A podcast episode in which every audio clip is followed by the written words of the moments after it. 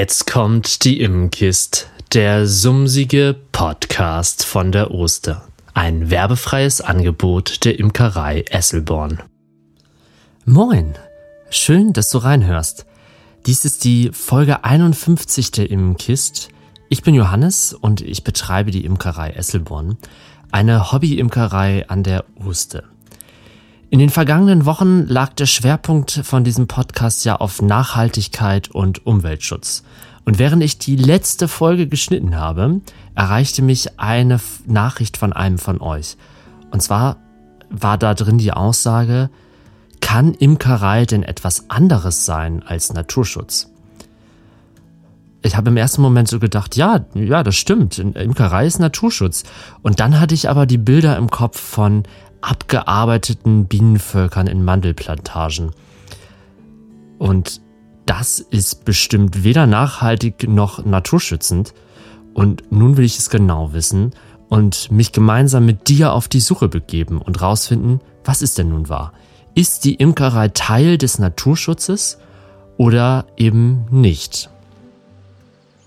Ich stehe jetzt hier bei einigen meiner Bienenvölker in einem kleinen verwilderten Hain in der Nähe der Oster, also des Flusses, der durch die Region hier fließt. Zwischen mir und dem Deich, da sind so 200 Meter Wiese. Jetzt im Winter sieht das natürlich recht trostlos aus, aber ich weiß, dass im Frühjahr hier einfach alles anfängt zu blühen. Aber nur das Aufstellen von Völkern in der Natur oder an einem so schönen Stück macht ja noch keinen Naturschutz. Was ist das eigentlich, Naturschutz? Naturschutz umfasst Maßnahmen zur Erhaltung der Biodiversität. So heißt es jedenfalls auf einer Internetseite. Also, Naturschutz beinhaltet Artenvielfalt, Ökosystemvielfalt und genetische Vielfalt. Das Thema ist also viel, viel umfangreicher als gedacht, denn jede Art in der Natur lebt in einem anderen Ökosystem, verdrängt andere Arten oder wird eben verdrängt. Und manchmal leben diese Arten halt auch einfach nebeneinander oder sogar voneinander.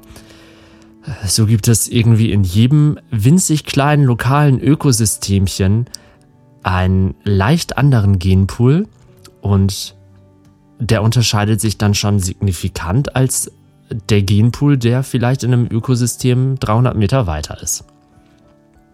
An einem Baum lässt sich die Vielfalt vielleicht einfach ganz gut darstellen. Eine Buche beispielsweise hat ja ein großes dunkles Blätterdach. Andere Baumarten haben da kaum eine Chance hochzuwachsen. Nur die eigenen kleinen Ableger, die werden ja über die Wurzeln mit Nährstoffen versorgt und die können trotzdem wachsen. Und auf dieser Buche oder in dieser Buche leben ja Pilze, Vögel, Insekten, Säugetiere, ganz, ganz viel. Sie leben an dem Baum, in dem Baum, von dem Baum, mit dem Baum. Und so unterscheidet sich halt ein gesunder Buchenwald ganz signifikant von einer Buchenbaumplantage. Wenn ich draußen bei meinen Völkern stehe, dann sehe ich nach dieser Definition keinen Naturschutz. Also ich halte hier in den Kästen vor mir Honigbienen. Genauer genommen Backfastbienen. Da trage ich nun wirklich nicht zur Artenvielfalt bei. Und von einer Ökosystemvielfalt ist hier absolut zu schweigen. Und ich muss jetzt erstmal schlucken, weil das trifft mich schon härter als erwartet. Nutze ich am Ende die Natur doch nur aus? Aber dafür habe ich die Bienen doch einfach viel zu sehr lieb. Also ich, ich trauere praktisch jeder verstorbenen Biene nach. Also, naja, nicht jeder Biene, aber ihr, ihr versteht hoffentlich, was ich meine. Jedem Volk, das gestorben ist. Und ich will doch im Grunde etwas Gutes tun. Immerhin, an der genetischen Vielfalt, äh, da bin ich nicht ganz am Ziel vorbei. Bevor wir uns aber mit diesem großen, komplexen Thema genetische Vielfalt befassen, schaue ich aber mal in die gesetzliche Regelung. In der Hoffnung, dass da schlaue Köpfe am Werk waren, vielleicht ja sogar Naturschutzverbände, die, ähm, naja, ganz viel Wissen da reingepackt haben, von dem wir zehren können. Also, Paragraph 1 des Gesetzes über Naturschutz und Landschaftspflege.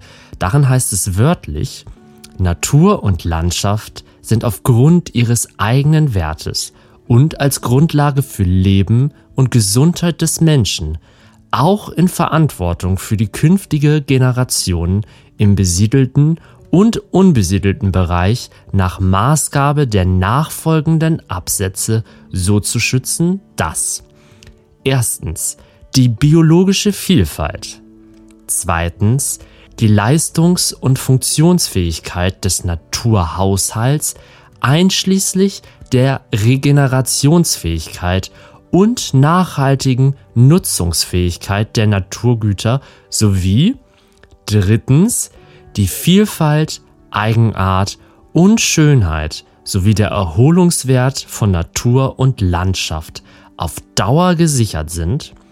Der Schutz umfasst auch die Pflege, die Entwicklung und soweit erforderlich die Wiederherstellung von Natur und Landschaft. Das waren jetzt die ersten drei, vier Zeilen vom ersten Paragraphen. Der geht noch wahnsinnig viel länger. Huieiei. Mir schwant, das hier wird viel, viel komplexer, als ich es erwartet hätte. Also stellen wir uns zuerst einmal die wichtigste Frage. Womit arbeiten wir eigentlich? 2021 habe ich eine Folge über die Geschichte der Imkerei gemacht. Das dürfte Folge 17 oder so gewesen sein. Auf jeden Fall lange her. Und ich meine, man kann dazu auch einen geschriebenen Artikel auf meiner Website lesen. Es ist erwiesen, dass die Imkerei schon vor der Sesshaftwerdung des Menschen entstanden ist. Also vor über 14.000 Jahren. Klar, damals war es eher so, dass die Menschen der Biene hinterhergelaufen sind. Aber spätestens im alten Ägypten, also bei den Römern so um die Zeit, da gibt es handfeste Beweise dafür, dass es eine beruflich betriebene Imkerei gab. Also Bienen wurden in Beuten, also in Tongefäßen gehalten. Es wurde gewandert. Es gibt Gesetze zur Zucht. Und gerade das finde ich am einprägsamsten. Wenn wir über so viele Jahrtausende gezüchtet haben, dann gab es zwar auch immer genetische Verkreuzung mit wildlebenden Honigbienen, was vermutlich genervt hat, aber eben auch andersherum. Sprich, eine wirklich natürliche, wildlebende Biene wird es kaum noch irgendwo geben. Spätestens mit unserer modernen Imkerei, also mit der Einführung der Karnika, mit der Züchtung der Backfassbiene, ähm, da wird eine Vermischung entstanden sein. Da wird es eine massive genetische Vermischung gegeben haben. Und mittlerweile haben wir ja noch viel mehr als das. Wir haben Krankheiten eingeschleppt, die Faulbrut, Varroa und so weiter. Das ist dann doch eigentlich das Aushängeschild für hier war der Mensch sehr aktiv. Zusammenfassend lässt sich also sagen, dass selbst die vermutlich 8000 noch wild lebenden Honigbienenvölker in Deutschland einen hohen Anteil des gezüchteten Genpools besitzen und dementsprechend zwar wild leben, aber gar nicht mehr wirklich wild sind. Dafür hat der Mensch in den vergangenen 14.000 Jahren einfach zu stark auf die Honigbiene eingewirkt. Streng genommen, und so findet es halt ja auch der Gesetzgeber, ist die Honigbiene ein Nutztier. Aber warum denke ich dann und viele andere Imker ja auch, dass Imkerei Natur und Umwelt schützt?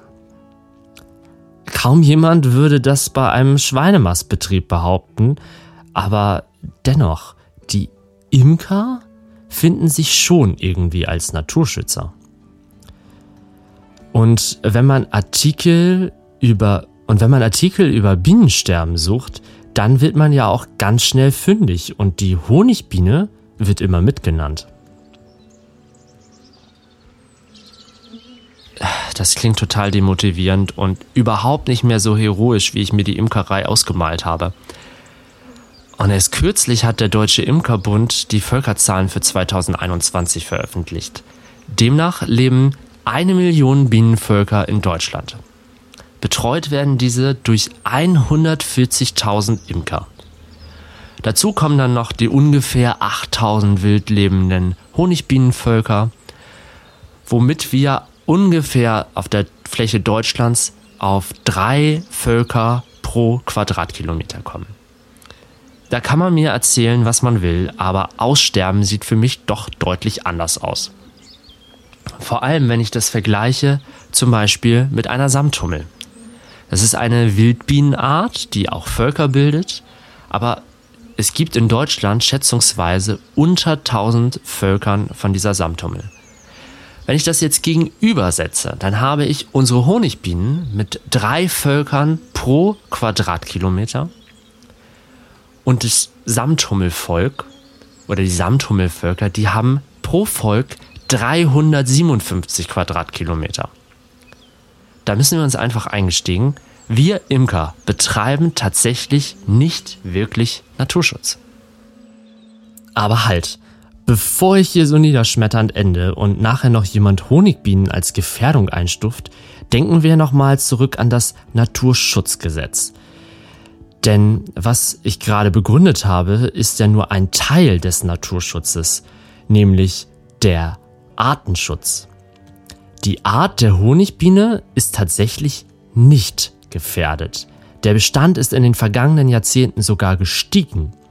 Aber, und das ist nicht zu unterschätzen, der Lebensraum wird immer kleiner.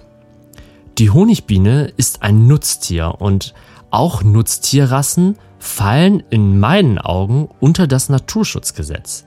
Denn dort heißt es ja kultureller Wert der Natur. Und den sehe ich, wenn ich am Bienenstand stehe und dem Summen lausche. Meine Völker stehen ja aber nicht einfach irgendwo, weil ich gar nichts Besseres finden konnte oder so. Nein. Bevor ich mir einen Standard aussuche, schaue ich mir die Umgebung genauer an hier auf dem Land gibt es ja tatsächlich häufig die grüne Wüste. Also Maisplantage an Ackergras oder Weizenfeld. Das Ganze wird gespritzt und damit ist es dann ja befreit von jeglicher anderen Form von Blüte, die in irgendeiner Art und Weise Nektar führen könnte. Stelle ich meine Bienenvölker dahin, dann verhungern die in der Tat innerhalb weniger Tage. Und deshalb schaue ich mir die Umgebung an, bevor ich ein Volk aufstelle. Hier in Hechthausen, wo ich jetzt gerade stehe, da sind in unmittelbarer Nähe Obstbäume. Vorne am Weg stehen 40 oder mehr Linden und überall sind kleine Flächen, auf denen Blumen stehen. So oder so ähnlich sehen auf jeden Fall alle meine Stellplätze aus, die ich das ganze Jahr über nutze. Und dann gibt es natürlich auch noch die Monokulturen, die ähm, ja, förderlich sind, wenn ich mit den Bienen aber gezielt hinfahre. Da muss ich allerdings ja nach einer Zeit wieder weg. Das sind zum Beispiel Raps, Obstbäume, Buchweizen, Sonnenblumen. Aber wenn man das jetzt mal genau betrachtet, haben meine Bienen eigentlich Glück, dass ich mit denen umherfahre.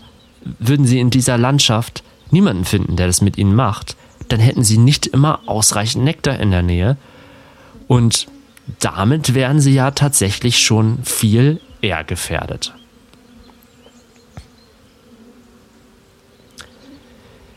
Ich achte ja aber nicht nur auf Nahrung, sondern unterstütze die Bienen auch bei Krankheiten und halte die Varroa im Blick. Der Bioverband Bioland sieht in diesem Verhalten, also das Umsorgen einer Zuchtrasse, sowie das gezielte Züchten von krankheitsunanfälligeren Bienen übrigens Naturschutz. Weil da eben drei Dinge passieren. Erstens wird die Art dadurch geschützt. Zweitens muss man so weniger biochemische Mittel einsetzen und weniger Eingriffe ins Volk vornehmen. Und drittens wird der Blick geschärft. Und wenn wir das ernst nehmen, dann können Imker und Honigbienen sehr wohl den entscheidenden Beitrag zum Naturschutz beitragen. Spielen wir das Ganze doch nochmal durch. Die Honigbiene ist aufgrund ihres Honigs und natürlich wegen der Biene Maya in den Herzen aller Menschen. Sie kann also eine Art Türöffner sein für die Menschen, die andernfalls nichts mit wild lebenden Plagegeistern anfangen können. Ein Lebensraum, in dem Wildbienen sich wohlfühlen, ist in der Regel auch gut für die Honigbienen. Wir als Imker könnten uns also etwas mehr Gedanken machen um sinnvolle Ökosysteme als der Durchschnittsbürger. Und wir könnten halt auch solche Ökosysteme propagieren, die eben nicht nur für die Generalisten, sondern auch für die hochspezialisierten Wildbienen attraktiv sind. Ähnlich wie ich mit Harald vom Verein Nachhaltiger Norden über Streuobstwiesen nachgedacht habe. Hummeln und Honigbienen. Und zusätzlich, weil sie auch halt massenhaft auftreten, sind es noch Mauerbienen.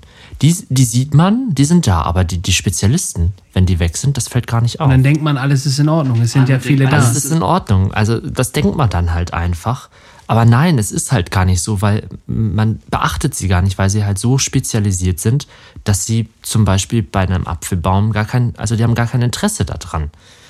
Und deshalb sind Korridore so wichtig. Wenn ich jetzt eine Biene habe, die in ihrem Leben nur 300 Meter in jede Richtung um den Geburtsort fliegt, dann, dann brauche ich irgendwie die Pflanze, die diese, diese Biene braucht, halt auch in der Nähe und äh, muss halt so einen Korridor schaffen, dass sie halt auch den Weg woanders hin schafft. Und dann sind die darauf angewiesen, dass dieser Biotop auch so bleibt, in dem genau. sie letztes Jahr reingesetzt wurden. Ne? Und wenn ja, die dann genau. aufwachen und nächsten und in der, in der Blühfläche und das hat sich alles schon wieder geändert, weil da jetzt schon Oder wieder meist. die Blühfläche ab im Winter, ja. weil da, äh, ja. keine Ahnung, es gefällt einem gerade nicht, dann.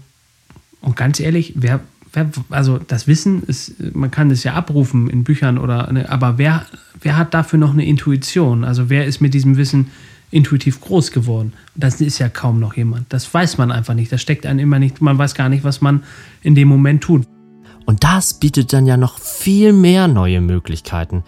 In netten Gesprächen lassen sich auch Landwirte gerne aufklären und eventuell begeistern, weniger Spritzmittel einzusetzen. Und so kann aus unserer Liebe zur Honigbiene dann vielleicht ein Ökosystem entstehen, das der Vielfalt aller wildlebenden Bienen und der Honigbienenarten fördert. Aber dafür ist dann jeder einzelne Imker von uns aufgefordert, Naturschutz zu betreiben. Also fassen wir alles nochmal zusammen. Naturschutz ist komplex und damit auch sehr undurchsichtig. Unsere Honigbiene ist aber nicht gefährdet, denn sie hat eine Lobby und Beschützer, uns Imker. Ihre wilden Schwestern, die oft als Einzelgänger unterwegs sind, denen geht es aber deutlich eher an den Kragen. Da ist es kurz vor knapp. Deshalb kann die Honigbiene mit ihren Fans aber trotzdem was zum Naturschutz beitragen, indem Imker aufklären, begeistern und handeln. Bessere Ökosysteme helfen allen Insekten, auch unseren Honigbienen. Wenn dir dieser Podcast gefallen hat, dann drück doch gerne auf Gefällt mir oder lass einen Kommentar da. Die Imkist wird produziert von der Imkerei Esselborn. Ich bin Johannes und wenn du magst, hören wir uns nächste Woche wieder mit einem neuen spannenden Thema.